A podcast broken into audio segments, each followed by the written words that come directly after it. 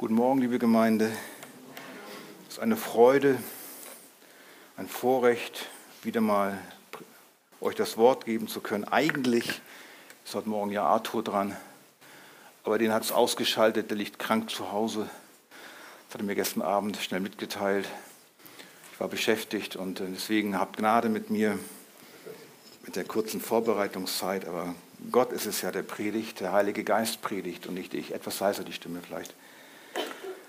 Und wir machen heute weiter. Wir sind in einer fortlaufenden Predigtserie. Wie ihr wisst, machen wir eine, eine Fort, predigen wir immer durch ein Buch durch, durch ein Bibelbuch durch.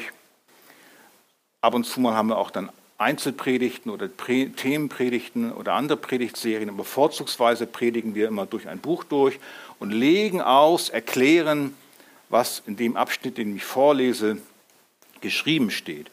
So machen wir es jetzt auch. Wir haben also, ähm, sind im zweiten Buch Mose und im zweiten Buch Mose ist schon einiges passiert. Das Volk Gottes Israel wurde befreit aus Ägypten. Sie wurden zum Berg Sinai geführt und jetzt sind wir an dem Punkt angelangt, wo ihnen die Gebote gegeben werden. Und wir hatten letzten Sonntag die Predigt über das erste Gebot gehört mit einer kleinen Einleitung dazu, einer sogenannten Präambel. Und ich möchte es auch so machen, vielleicht jetzt, wie wir es im Hauskreis gemacht haben, dass ich nochmal das zusammenfasse, was Matthias gepredigt hat und euch eine Frage stelle, wozu sind die Gebote da? Und das könnt ihr euch jetzt mal merken und aufschreiben, weil das natürlich keine Fragestunde ist. Das erste ist, wozu sind die Gebote da? Erstens, sie zeigen Gottes unveränderliches Wesen.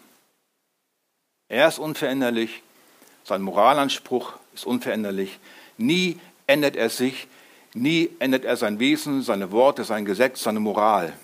Bleibt immer ewiglich unveränderlich. Also, und der zweite Punkt ist, wozu sind die Gebote da? Schreibt gern mit. Sie dämmen das Böse ein.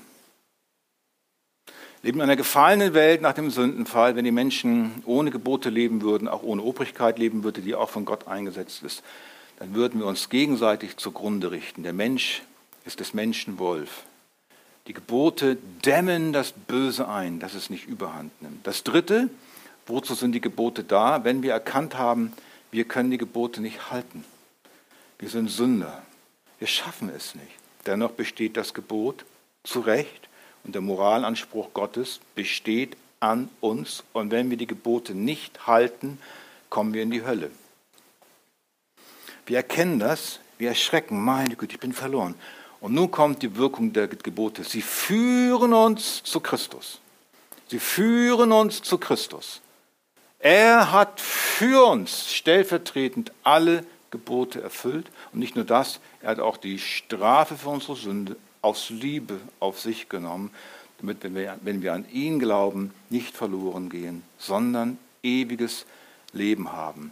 Er ist der Felse, der Felsen, auf dem wir stehen. Wenn Stürme kommen und Wind und Wellen, bleibt, bleibt der Grund fest und wir werden nicht weggespült. Amen. Das war's. Was soll ich noch mehr predigen? Ich habe euch alles gesagt, was ihr zum Heil eurer Seelen braucht. Dennoch verdrießt es mich nicht, euch immer das Gleiche zu sagen, wie Paulus sagt. Und wir brauchen ja, weil wir vergessliche Wesen sind aufgrund des Sündenfalls, weil das alte böse Wesen immer wieder durchkommen möchte mit seinen selbstsüchtigen und rebellischen Ansprüchen müssen wir uns täglich, wöchentlich immer wieder neu uns daran erinnern. Und dadurch wachsen wir auch. Dadurch wachsen wir auch darin, dass wir Christus ähnlicher werden und ihn mehr lieben, ihn mehr erkennen die Vorfreude auf unseren Tod immer größer wird, wenn wir dann nach Hause kommen und ihn dann, wie wir es gesungen haben, sehen werden. Aber jetzt sehen wir ihn noch nicht mit irdischen Augen, jetzt sehen wir ihn mit den erleuchteten Augen unseres Herzens, indem wir das Wort lesen und darin sehen wir Christus. Stimmt das? Stimmt. Gut, kann wieder aufhören, nach Hause gehen. Aber heute beschäftigen wir uns trotzdem weiter mit dem zweiten Gebot. Und wir lesen den Text, das ist äh, zweite Buch Mose, Kapitel 20, Vers 4 bis 6. Und weil das Wort heilig ist, stehen wir auf, während wir lesen. Ich habe heute keine Folien mitgebracht. Ihr müsst jetzt selbst gut zuhören immer oder die Bibel vor Augen haben. 2. Mose 20, Verse 4 bis 6. Bevor wir das lesen, wir springen nicht einfach so das, hinein in das Wort, wir beten vorher noch kurz. Vater, danke dir, dass du uns dein Wort gegeben hast, denn sonst würden wir herumirren in der Finsternis. Erleuchte jetzt unsere Herzen, zeige uns die Herrlichkeit in deinem Wort. Amen. Du sollst dir kein Bildnis noch irgendein Gleichnis machen, weder von dem, was oben im Himmel, noch von dem, was unten auf Erden, noch von dem, was in den Wassern unter der Erde ist. Bete sie nicht an und diene ihnen nicht. Denn ich, der Herr, dein Gott, bin ein eifersüchtiger Gott, der die Schuld der Väter heimsucht an den Kindern, bis in das dritte und vierte Glied derer, die mich hassen. Der aber Gnade erweist an vielen Tausenden, die mich lieben und meine Gebote halten. Amen. Dürft euch gerne setzen. Wow, was für ein Wort. Wir hatten also gehört, Wozu sind die Gebote da? Das, da ging es um das erste Gebot auch, zum Beispiel, du sollst äh, keine anderen Götter neben mir haben, ich bin der Herr dein Gott. Wir hatten also von der, das hatte Matthias gut erklärt, von dieser exklusiven Liebe gehört, dass Gott uns diese Gebote ja aus Liebe gibt. Er liebt uns, wie ein Ehemann seine liebste Frau liebt. Eine exklusive Liebe. Zwischen dieser Liebe zwischen Braut und Bräutigam hat nichts anderes Platz. Keine Liebe zu einem anderen Mann, keine Liebe zu einer anderen Frau. Das war das Thema des ersten Gebotes, dass wir erkennen, mit welcher Liebe Gott uns liebt. Einer exklusiven Liebe. Und nun kommen wir zum zweiten Gebot und ich nehme es vorweg, wozu ist das zweite Gebot da? Was sollen wir lernen durch das zweite Gebot? Und wir sollen lernen durch die Predigt heute unter anderem, dass Gott kein Teil der Schöpfung ist. Gott ist unterschieden von der Schöpfung. Wir reden auch von der Trennung zwischen Schöpfer und Geschöpf. gibt er die Auffassung, Gott ist im Stein, Gott ist der Stein, Gott ist das Weltall. Nein, das ist alles die Schöpfung. Gott ist nicht ein Teil der Schöpfung. Und darum geht es auch in diesem Gebot jetzt, was wir gelesen haben, unter anderem. Im zweiten Gebot geht es auch nicht um fremde Götter die wir nicht anbeten sollen. Von Göttern ist hier jetzt so nicht die Rede gewesen, wenn ihr genau gelesen, mitgehört habt. Sondern es geht um den einen wahren Gott, um den rechten Gott, den wir anbeten sollen. Ihn sollen wir erkennen. Aber wir sollen ihn erkennen nicht durch Bilder, nicht durch Gleichnisse, nicht durch Skulpturen, nicht durch Altäre, die wir uns machen und Räucherstäbchen, die wir anzünden. Aber könnte jetzt die, der Einwurf kommen, können nicht Bilder hilfreich sein? Bilder können auch hilfreich sein. Bei der Anbetung Gottes. Wenn ich irgendwie so ein Bild von mir habe, dann kann ich mich besser konzentrieren. Es wird auch so oft gesagt, wissen Sie, es hilft mir, mich auf Gott zu konzentrieren, wenn ich meine, meine Kruzifixe an der Wand und die Heiligenbilder und die Ikonen anschaue, dann kann ich mich besser auf konzentrieren, so kann ich ihn viel besser anbeten. Das mag ehrlich gemeint sein. Kann, vielleicht, kann ehrlich gemeint sein, aber Gott sieht das anders. Gott kündigt schwere Strafe an, wenn man ihn mit Hilfe von Bildern anbeten man muss sich vor Augen halten, kein anderes Gebot von diesen zehn Geboten, die wir lesen, hat eine derartige Androhung von einer Strafe wie diese, nämlich dass die Kinder, die bis in die dritte und vierte Generation heimgesucht werden von der Schuld der Väter. Sogar du sollst nicht töten, ist nicht mit einer solchen Konsequenz versehen. Warum, warum legt Gott gleich zu Anfang, nachdem er uns seine Liebe erklärt hat, so einen Wert darauf, dass wir keine Bilder anbeten? Warum? Weil Bilder den lebendigen und unvergleichlichen Gott dadurch herunterziehen auf eine geschöpfliche, fleischliche Ebene. Bis dahin, dass man sagen könnte, auf eine Götzenebene. Im Johannes Kapitel, Johannes Evangelium Kapitel 4, Vers 24 heißt es über Gottes Wesen, Gott ist Geist. Und die ihn anbeten, müssen ihn im Geist und der Wahrheit anbeten. 2. Korinther 3, Vers 17 sagt Paulus, der Herr aber ist der Geist. Und wo der Geist des Herrn ist, da ist Freiheit. Also Jesus ist in den Himmel aufgefahren, wir sehen ihn nicht, wir hatten das heute schon gesagt. Und Gott selbst ist unsichtbar, wir können ihn nicht mit unseren fünf Sinnen wahrnehmen. Das ist uns unmöglich.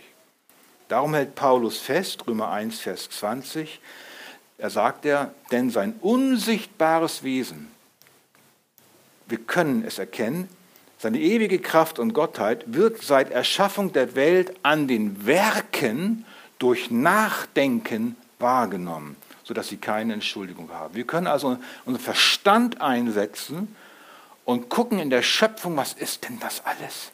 Die Sterne, die Planeten, die Galaxien, unser Planet selbst, der Baum, das Blatt, die Meise, die morgens sich auf den Zaun setzt und zwitschert, das ist ja unfassbar.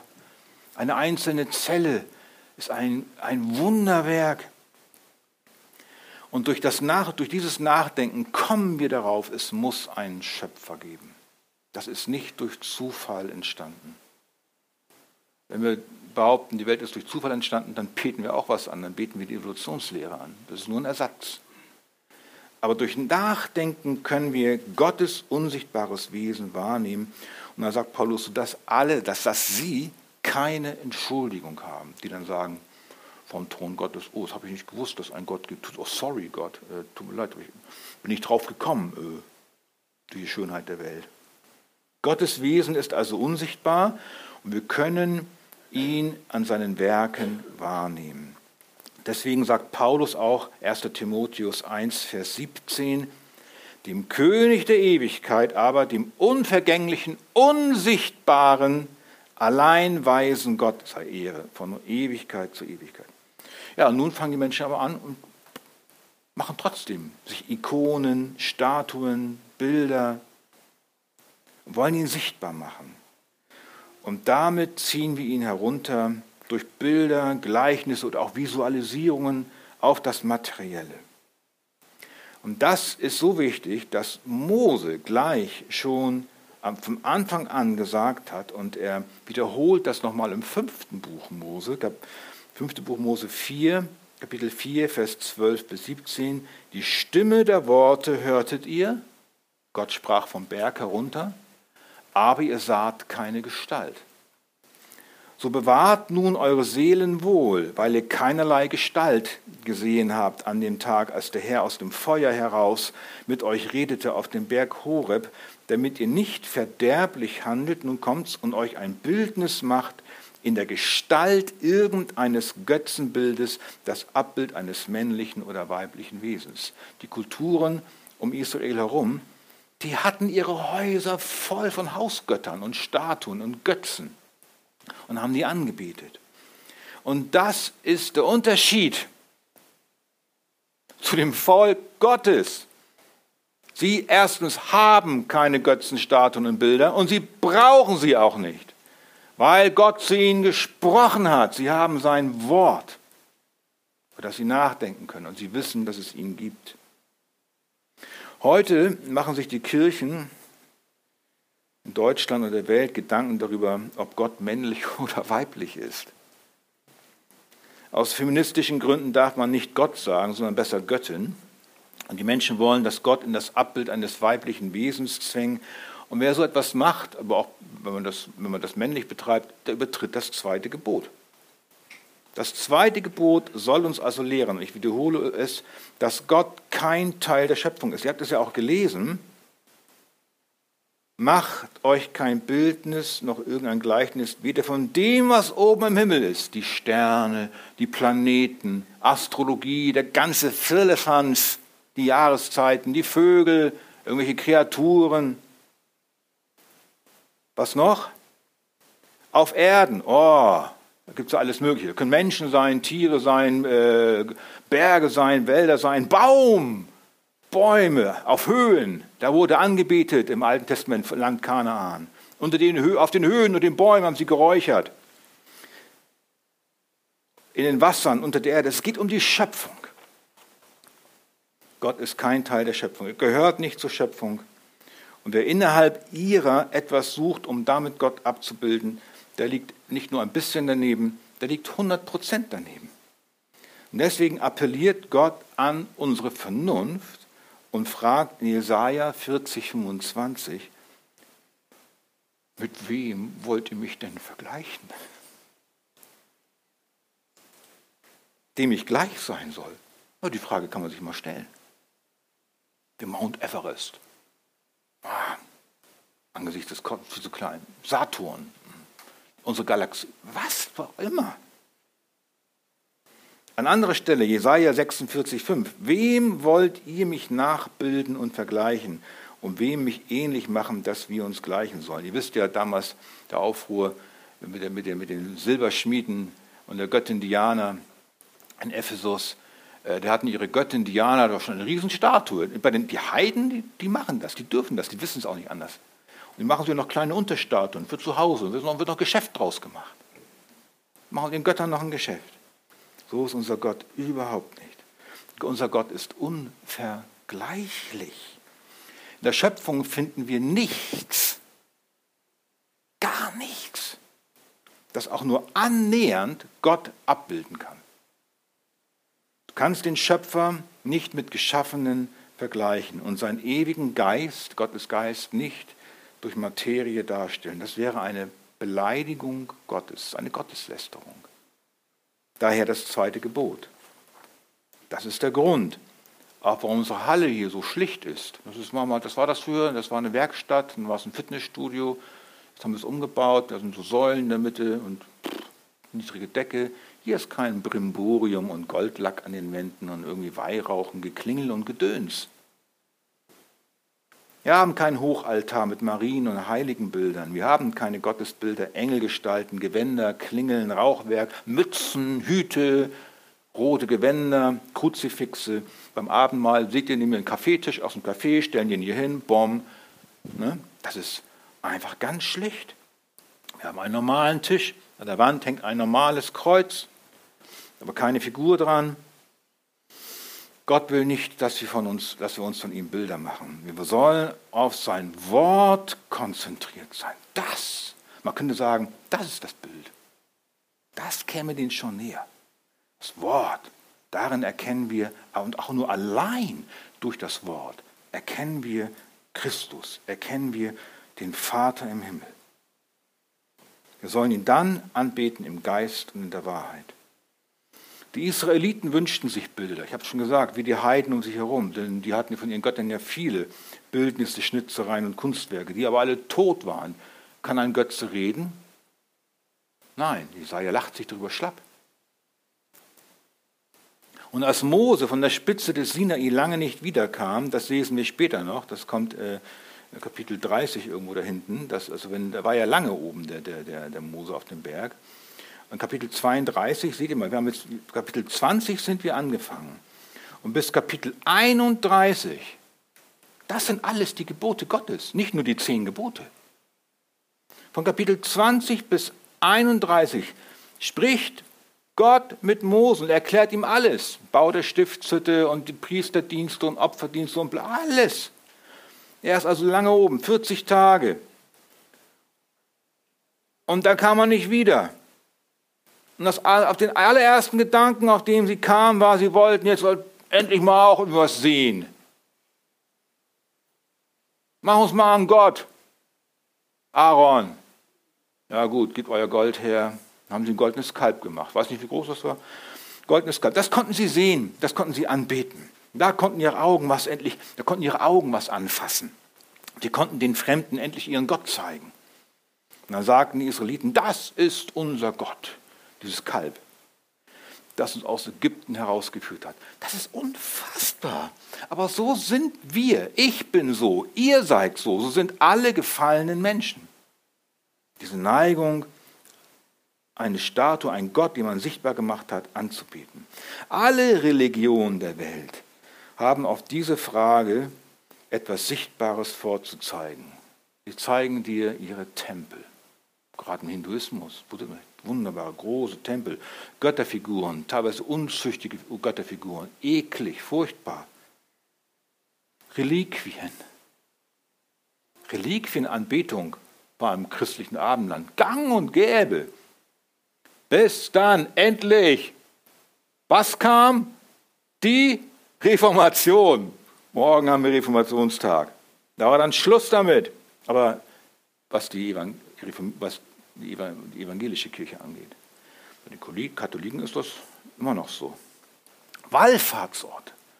Man fährt dann dahin, wo Heilige waren oder wo irgendwas geschehen ist. Und da hat man dann besondere, besondere Offenbarung. Aber was machen wir, die ihr wiedergeborene Gotteskinder seid? Was zeigen wir den Menschen, wenn sie unseren Gott sehen wollen? Was, was können wir ihnen höchsten Falle zeigen? Ich habe es schon gesagt. Hier, lies, nimm und lies. Guck rein. Da siehst du Jesus, wie er ist. Da siehst du Gott, wie er ist. Die Heilige Schrift ist die Quelle unserer Idee von Gott. In ihr finden wir kein Bild, kein Foto, keine Zeichnung. Wir können, wir, können der, wir können der Welt noch was zeigen. Nicht nur die Bibel, wir können ihr die Gemeinde zeigen. Komm her. Komm und schau es dir an. Komm und sieh. Aber in der Bibel finden wir kein Foto, es ist kein Bilderbuch, und wenn du die Bibel in ihrer Gesamtheit liest und ihr glaubst, dann weißt du, wer der lebendige Gott ist. Dann, hast du, dann kennst du sein Wesen, seine Natur. Wenn wir die Bibel lesen, dann bekommen wir eine richtige Vorstellung von dem Gott, der Himmel und Erde gemacht hat. Und nicht nur irgendeine selbst ausgedachte Vorstellung, die man am besten dann noch in irgendein Kunstwerk umformt. Ich möchte dabei aber auch gleich sagen, die Frage, die jetzt in euch vielleicht aufkommt, ist, oh, darf ich jetzt keine Kinderbücher mehr anschauen oder einen Christusfilm anschauen, oder wo dann Jesus als Schauspieler durchgeht und ähm, dürfen die Kinder keine Jesusbilder mehr ausmalen und wie ist das nun? Doch, natürlich dürfen sie das. Aber es geht darum, dass wir den Unterschied wissen, dass das nicht Gott ist.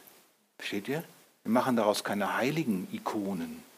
Das sind dann Instrumente, Mittel, unser Herz, es kommt auf unser Herz an und nicht auf das Äußere. Aber es wäre schon seltsam, wenn, äh, wenn irgendwelche Bilder eine bestimmte Bedeutung dann für mich bekommen und ich dann, sie für mich dann ein Anbetungsort werden.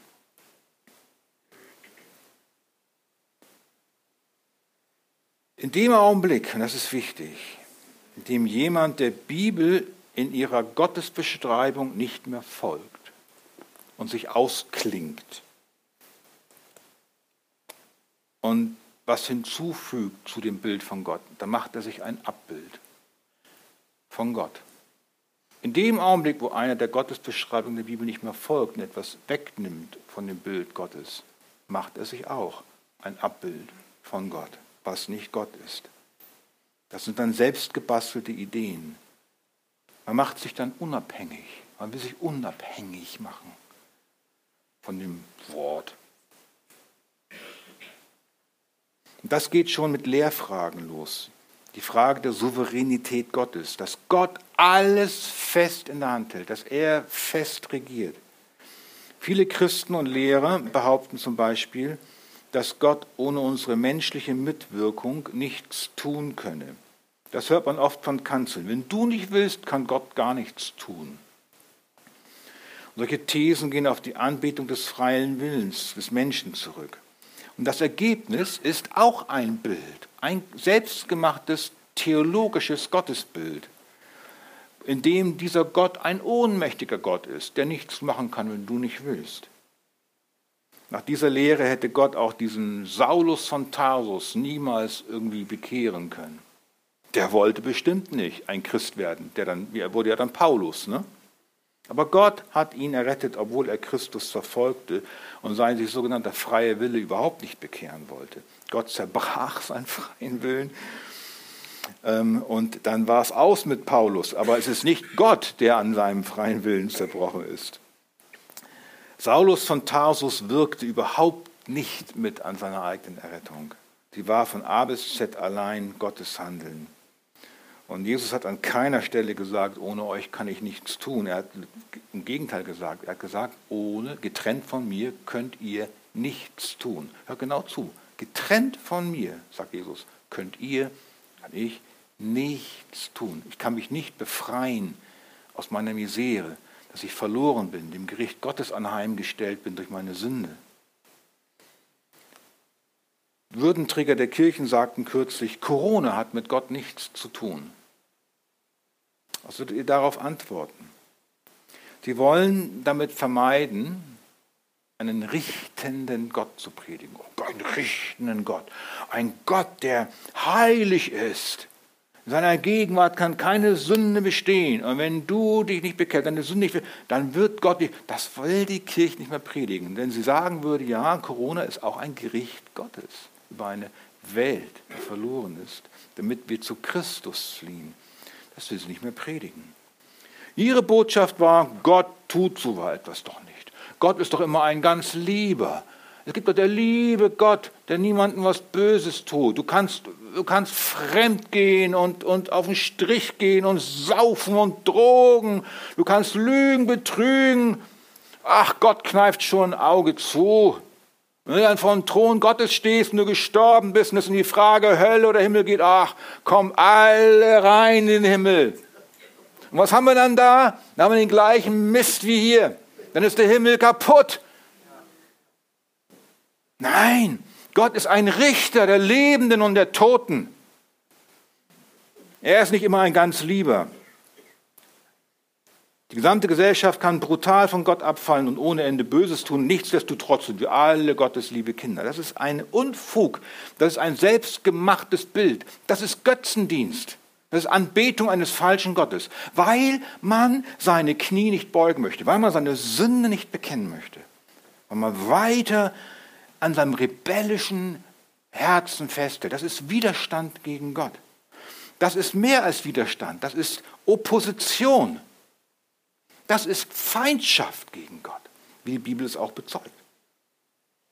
Da predigt ein Pastor treu, was die Bibel über die Realität der Hölle sagt, und hörst du ganz schnell die Antwort, einen solchen Gott will ich nicht. Ja, da ist die Gegenfrage, was für einen Gott willst du denn dann? Ja, ein, ein, ein, einen, der niemanden in die Hölle schickt. Warum sagt die Person das? Ich habe schon gesagt, weil sie natürlich nicht ihre Sünde bekennen möchte, weil sie weiß, sie ist, würde der Verdammnis an, anheimgestellt werden, im gerechten Gericht. Wenn du also das zweite Gebot befolgen möchtest, dir kein Bildnis von Gott zu machen, dann gibt es nur einen Weg, nimm die Bibel so an, wie sie ist. Nichts wegnehmen, nichts hinzufügen. Die Bibel so nehmen, wie sie ist. Die Bibel treibt uns schon die falschen Gottesbilder aus. Die Bibel korrigiert unser böses Herz immer wieder neu. Das ist ein Schleifstein. Schmürgel, Schmürgel, Schmürgel. Und aua, aua, aua, nein. Doch. Nur so werde ich Jesus ähnlicher, der, ist, der sich selbst ja, erniedrigt hat bis in den Tod, damit wir erlöst werden können. Wenn du dir ein rechtes Bild von Gott machen möchtest, vielleicht suchst du ja den rechten Gott, weil es dir so schlecht geht und brauchst etwas. Dann tu es in Übereinstimmung mit der Schrift. Lies sie. Such dir Hilfe. Geh in einen Gottesdienst. Such dir Mitchristen. Geh in einen Hauskreis. Bekehre dich. Gewinne Christus lieb. Viele Christen, auch Pastoren, gehen mit vorgeprägten Gottesvorstellungen in die Anbetung. Wir einen haben einen humanistischen Gott im Sinn. Was heißt humanistischer Gott? Der Mensch ist im Mittelpunkt. Nicht Gott. Der Gott sagt dann, ach du guter Mensch, ja, ich gehe mal, was kann ich dir Gutes tun? Wir müssen noch, wir müssen noch einen Pommes frites haben. Ein bisschen, ne? Das ist humanistisch. Der Mensch ist immer gut. Die anderen haben einen sozialistischen Gott, alles, alles gehört allen. Andere haben einen liberalen Gott, die Bibel ist gar nicht wirklich wahr. Und manche wagen auch schon behaupten, Gott ist schwul. Gibt es solche Meinungen? Oder, oder lesbisch, Göttin. Ist alles erlaubt. Ihr Gottesbild stammt aus ihrem gefallenen Herzen, aus ihrem Bauch, aber nicht aus dem erneuerten Geist. Den Gott, den sie anbeten, ist ein Fantasiegott, gespeist aus der bösen, sprudelnden Quelle ihres verdorbenen Herzens. So eine war ich ja auch. Solche wart ihr auch, aber Gott lobe, ihr seid es nicht mehr. Wenn wir aber wirklich den einen wahren und lebendigen Gott, den Schöpfer Himmels und der Erde anbeten wollen, dann müssen wir das in vollem Einklang und Konsens mit der Bibel machen. Sonst sind wir außerhalb der Leitplanken. Wer die Gottesbeschreibung der Schrift aber umformuliert, umdeutet, der konstruiert falsche Gottesbilder mit desaströsen Folgen. Man sagt, die alte Bibel sei den modernen Menschen nicht mehr zumutbar. Das ist doch alles alter Tobak. Da rieselt ja schon der Staub raus. Also wird sie modernisiert. Man lässt was weg. Der Missionsbefehl wird weggelassen aus der Lutherbibel. Habt ihr ja schon gehört von mir.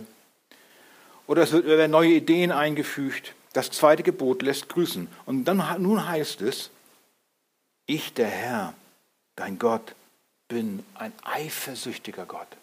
Warum ist er eifersüchtig? Weil er irgendwie pathologisch eifersüchtig ist? Weil er ein Stalker ist?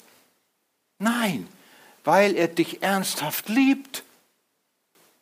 Weil er die Liebe selbst ist. Gott ist die Liebe. Weil er der Schöpfer der Liebe ist. Weil er wahre Liebe auch im Wesen ist. Nicht nur gerecht und heilig, er ist alles zugleich. Deswegen ist er zu Recht eifersüchtig auf falsche Anbetung in unserem Herzen. Er will, dass wir, nur wie, dass, wir ihn, dass wir nur ihn anbeten und nicht andere Bilder, dass wir ihn anbeten durch die Schrift, dass wir zu ihm reden, wie er ist.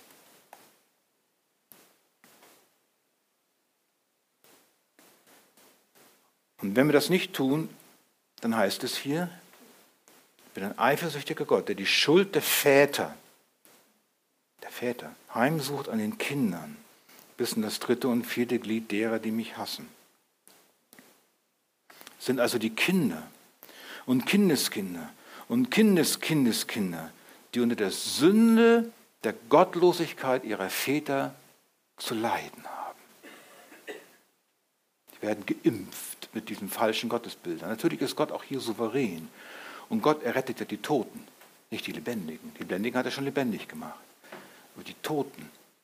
Und für Gott gibt es keine Grenzen. Aber, diese Kon aber die Sünde hat Konsequenzen. Es geht um die Konsequenz von falscher Anbetung, die sich in der Familie zuerst auswirkt. Darum geht es. Manchmal kommen sehr kaputte Menschen und sagen, ich kann nicht an Gott als Vater glauben, weil sie einen schlechten Vater hatten, der sie vielleicht misshandelt oder missbraucht hat. Und sie sagen, wenn ich in der Bibel vom himmlischen Vater lese, dann muss ich immer an meinen brutalen Vater denken.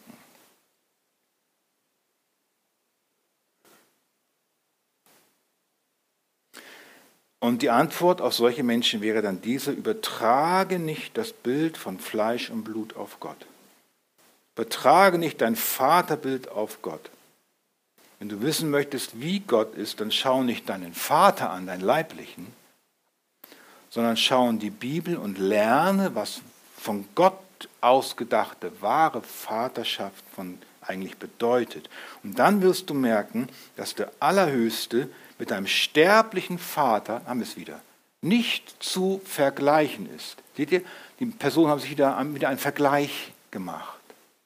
Ein irdischer Vater und himmlischer. Das ist wieder ein Vergleich, wo man sich ein Bild macht.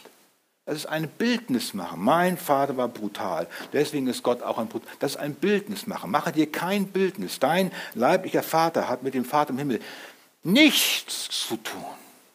Die sind nicht zu vergleichen. Er ist einzigartig, mit nicht zu vergleichen. Wir dürfen Gott nicht auf unsere menschlichen Erfahrungen, was wir gemacht haben und Kategorien herabziehen. Lass uns also lernen, nicht den Gott anbeten zu wollen, wie wir ihn uns wünschen oder wie wir was wir meinen, was wir erfahren haben, wie er sein könnte, sondern immer nur den, wie er wirklich ist. Da brauchen natürlich solche Menschen auch Hilfe. Ich bin überzeugt davon, wenn Gottes Geist kommt und diese Menschen anrührt und sie Christus erkennen, ihre Sünde auch bekennen, dass durch das erneute Herz das sofort auch klar wird, wer Gott ist. Ja, und nun ist Christus natürlich, weil nun haben wir, nun ist Christus gekommen. Wir, reden, wir sind ja Christen, wir reden von Jesus und wir wissen auch Folgendes. Christus offenbart uns, wie der Vater ist. Christus ist das Bild seines Vaters. Wie offenbart uns nun die Bibel Gott? Wie stellt die Bibel uns Gott dar? Sie stellt uns Gott dar für uns in Jesus. Willst du den Vater sehen, dann musst du Jesus sehen. Wer mich sieht, der sieht den Vater, sagt Jesus. Johannes 14, Vers 9. So lange Zeit bin ich bei euch.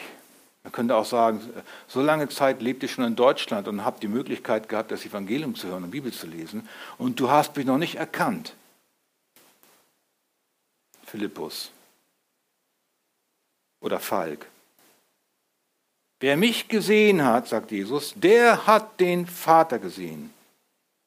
Wie kannst du da sagen, zeige uns den Vater? Also wer die rechte Vorstellung von Gott haben möchte, der muss Jesus in der Schrift sehen. Von ihm gibt es kein Foto, kein Video, kein QR-Code, den man abscannen kann und geht ein Video auf. Gibt es nicht. Aber sie stellt uns sein Wesen vor. Wir sehen in der Bibel Jesu Charakter, seine Liebe, seine Heiligkeit, seine Gerechtigkeit, seine Geduld, seine Demut, seine Vollkommenheit, sein, seine Neigung und sein, seine, sich zu erniedrigen und ans Kreuz zu gehen und uns zu erlösen, aber auch, dass er als Richter wiederkommen wird, um die Lebenden und Toten zu richten. Wer ihn sieht, wer Jesus sieht, sagt Jesus in Johannes 12, wer Jesus sieht, der sieht den, der ihn gesandt hat. Oh, habe ich noch nie gehört. Ja, steht in der Bibel. Und Paulus ergänzt auch noch in Kolosser 1, Vers 15, dieser Jesus ist das Ebenbild, der Abdruck des unsichtbaren Gottes, der Erstgeborene, der über alle Schöpfung ist. Hebräer 1, Vers 3 sagt das, das hatten wir schon mal im Gebetsabend. Dieser ist die Ausstrahlung seiner Herrlichkeit, von Gottes Herrlichkeit und der Ausdruck oder auch Abdruck seines Wesens und trägt alle Dinge durch das Wort seiner Kraft. Darum, wenn wir Gott richtig anbeten wollen, ohne uns Bildnisse zu machen und irgendwas ihm zu vergleichen, dann müssen wir Christus anbeten, unseren Herrn und Heiligen und Erlöser, aber nicht irgendwie, sondern so, wie er uns in der Schrift gezeigt wird. Anbetung heißt für uns die Bibel lesen, die Bibel auch beten. Beten über das, was da steht. Zum Beispiel, du sollst dir kein Bildnis machen. Ja, Herr, hilf mir dabei. Kein Bildnis von dir zu machen. So kann man die Bibel durchbeten. Das ist wunderbar. Die Bibel kann man auch singen. Wir singen, was wir singen, oft auch Bibellieder, Bibelverse, äh, wo wir als Lied Christuszentrierte Lieder singen. Das ist es, was es heißt, Gott und seinen Sohn im Geist und in der Wahrheit anbeten. Das ist die Linie, auf der wir bleiben sollen. Die Linie des Wortes, die Linie des Evangeliums. Follow the line. Bleib auf der Linie. Folge dem Wort allein. Füge nichts hinzu, nimm nichts hinweg, mach dir kein Bild. Und nun sagt unser Text aber auch noch, ich habe gelesen, ähm, ich bin ein eifersüchtiger Gott. Ich habe schon erwähnt. Ähm, ja, wie nun? Ist Gott empfindlich? Ist Gott hypersensibel? Ist er ich-bezogen? Ist er neidisch auf die fremden Götter? Ich habe es schon gesagt. Gott will sagen, ich bin wie ein Ehemann. Aber wie ein guter Ehemann. Er ist ja auch dein Ehemann. Ihr habt alle einen himmlischen Ehemann, Männer und Frauen. Christus ist der Bräutigam. Die Braut ist die Gemeinde. Und da ist natürlich Eifersucht selbstverständlich, wenn unsere Liebe woanders hingeht. Ein Mann, der nach dem Seitensprung seiner Frau sagen würde, ist mir doch egal, würde ich sagen, der liebt seine Frau nicht. Was mit ihrer Liebe ist, ist eine andere Frage. Wenn er sie geliebt hätte, hätte es ihn geschmerzt. wenn du dir Bilder machst und sagst, die sind nur mein Gott, dann schmerzt das den, der dich liebt und der sein Leben für dich gegeben hat. Er ist eifersüchtig. Man könnte auch sagen, andere Dinge anbeten, Bilder anbeten, Vorstellungen anbeten, die nicht Gott sind. Das ist Fremdgehen vor Gott. Nun heißt es, denn ich, der Herr, dein Gott, bin ein eifersüchtig, der die Schuld der Väter heimsucht an den Kindern bis in das dritte und vierte Glied derer, die mich hassen. Äh, ich weiß noch, als ich klein war, da kam meine Oma immer, äh, das durfte damals, ich war schon Rentnerin, aus der DDR nach Hamburg, hat uns besucht und schlief bei uns, da war sie schon, was war 70, 60, 70, 70, muss er 70 gewesen sein, ne? über 65. Und ich war sehr, wie alt war ich? Drei, vier, fünf, sechs Jahre. Und sie hatte so ein Buch, ein Bildband dabei von dem zerstörten Dresden. Links war immer vorher, rechts war nachher. Links war vorher, rechts war nachher. Der Zwinger vorher, der Zwinger hinterher. Die Frauenkirche vorher, die Frauenkirche, also eine Trümmerlandschaft. Fotos von oben über Dresden, eine Steinwüste. Und ich konnte es gar nicht verstehen. Es ist schrecklich, was damals alles passiert war. Und äh, das war für mich so, so nicht, es war so ein, ein, ein so die Erschütterung dessen, was sie erlebt hatte. Die haben uns als Kinder erreicht, dass es wirklich ein Krieg war. Und ich als kleiner Junge, ich hatte damit ja nichts zu tun. Ich bin ja bei dem Krieg gar nicht beteiligt gewesen. Und ich wusste trotzdem, dass das, was meine Oma erlebt, dass sie jetzt in der DDR ist, dass alles Folgen des Krieges sind, dass, dass wir als Familie nicht zusammenkommen können. Und ich weiß noch später, als ich mal nach Griechenland gefahren bin, Urlaub gemacht habe mit ein paar Jungs aus der Schule, da sind wir noch damals aus Jugoslawien durchgefahren. Das gab es noch, ohne, ohne diese kleine Aufteilung mit, mit Bosnien und Kroatien. Das war noch ein Land. Und dann sind wir irgendwo, mussten wir übernachten in irgendeinem kleinen Dorf und dann war die Dorfjugend, dann hat man hat ein Freund mir gesagt, wir müssen aufpassen, wir sind, wir sind Deutsche. Die Deutschen haben hier im Krieg viel angerichtet die, auf die Deutschen sind die hier nicht gut zu sprechen. Da habe ich gedacht, was, was habe ich denn damit zu tun? Aber das war, eine, das war trotzdem eine Realität. Also war irgendwie immer Vorsicht geboten. Also, also diese, diese, ich denke, dass die Zeit vorbei ist, wo man sich als Deutscher schämen muss, wenn man ins Ausland reist, vielleicht aus anderen Gründen heutzutage. Aber das ist interessant, so dieses, was die nachfolgende Generation betrifft, was die manchmal ausbaden muss an Konsequenzen dessen, was die Väter angestellt haben. So geht es Kindern, deren Väter, Großväter, Urgroßväter schlechten Einfluss auf die Kinder gehabt haben. Die Kinder leiden an der Trinkerei ihrer Eltern, an ihren Ehebrüchen, an ihrer Hurerei, an ihrer gottlosen Erziehung. Da ist kein Gott. Ja, wozu lebe ich denn dann? Was mache ich, wenn, wenn das Leben zusammenbricht und die Wellen über mich schlagen? Du ein Psychiater, du bist krank. Versteht ihr? Hoffnungslos, schrecklich, Dunkelheit. Die Kinder leiden. Und das setzt sich Leiden setzt sich dann fort, wenn die auch wieder Kinder kriegen würden. Wenn nicht Gott eingreift in seiner Souveränität und sie in den Gottesdienst führt. Ich glaube, das ist es, was das zweite Gebot sagt. Wenn wir Gott nicht ehren, nicht allein dienen, sondern stattdessen dem Götzendienst verfallen und sein Gesetz verachten, wird das negativen Einfluss auf Generationen haben. Die Sünde des Vaters wirkt sich buchstäblich auf das dritte und vierte Geschlecht, auf Vater, Sohn, Enkel und Urenkel aus. Und das im Besonderen, wenn sie die gottlosen Wege ihrer Vorfahren selber fortsetzen.